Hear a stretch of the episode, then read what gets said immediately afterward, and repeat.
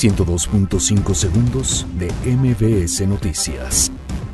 Alfonso Durazo celebra acuerdo del Senado para crear Guardia Nacional.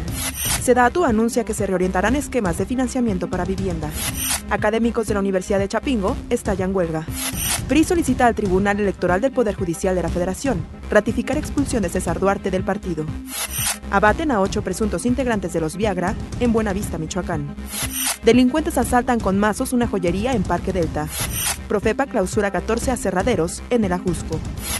Estados Unidos acusa a los hijos del Chapo Guzmán de narcotráfico. Juan Guaidó ordena reabrir la frontera con Brasil para ingreso de ayuda humanitaria.